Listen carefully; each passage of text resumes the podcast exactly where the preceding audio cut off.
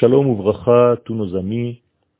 Dans la paracha de Veigash, nous arrivons au sommet de la discussion, de la dispute même, entre Yosef et ses frères, et à la tête de ses frères, Yehuda. Il faut savoir que le sens profond de cette dispute est en réalité quelle couleur vêtira la royauté divine lorsqu'elle descendra sur terre. La discussion porte donc sur la forme, sur la couleur, sur la nuance qu'aura le royaume du ciel lorsqu'il apparaîtra aux humains sur la terre. Il y a ici donc deux façons de voir essentielles, et la discussion est de savoir est-ce que Dieu ressemblera à la forme de Yosef, entre guillemets, ou bien est-ce que Dieu ressemblera à la forme de Yehuda, entre guillemets, lorsque cette valeur divine descendra sur terre?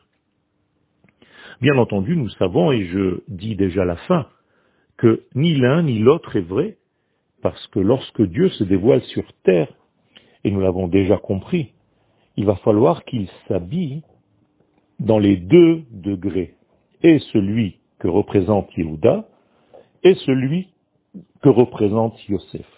Il faut comprendre donc à quoi ressemble la royauté sur terre lorsqu'elle ressemble à Yehuda et à quoi ressemble la royauté de Dieu sur terre lorsqu'elle vêt, lorsqu'elle se s'habille des vêtements de Yosef. Eh bien, la royauté est en réalité double. C'est pourquoi nous avons deux rois deux Messies, deux rois Messies. Le Mashiach qui est de la maison de Yosef, donc qui va s'habiller des vêtements de Yosef Hatzadik, c'est-à-dire que la nuance, la forme de ce dévoilement divin aura la forme de Yosef. Mais nous avons aussi le royaume de David, Mashiach ben David. Et donc cela veut dire que, là aussi, lorsqu'Akadosh Baruchou, dans ses valeurs divines, apparaîtra sur terre, eh bien, il aura la nuance, la couleur de Yehuda.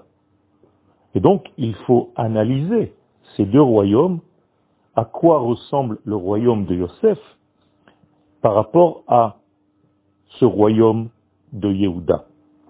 Nous avons déjà dit, mais il est important de le rappeler, que le royaume de Yosef s'habille dans les éléments de la politique, de l'infrastructure économique, de l'infrastructure sociale, c'est-à-dire dans les éléments naturels inhérents à la vie. Alors que le royaume de Yehuda, qui est le royaume de David, ressemblera beaucoup plus aux valeurs de l'esprit, aux valeurs de la spiritualité dans tout ce phénomène.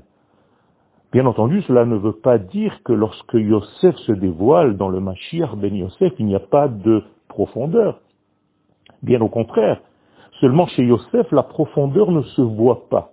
Elle est tellement habillée dans les éléments politiques, j'allais dire, de ce monde, qu'on peut croire qu'il n'y a pas de valeur divine. Bien au contraire, Yosef est rempli de divin lorsqu'il s'habille.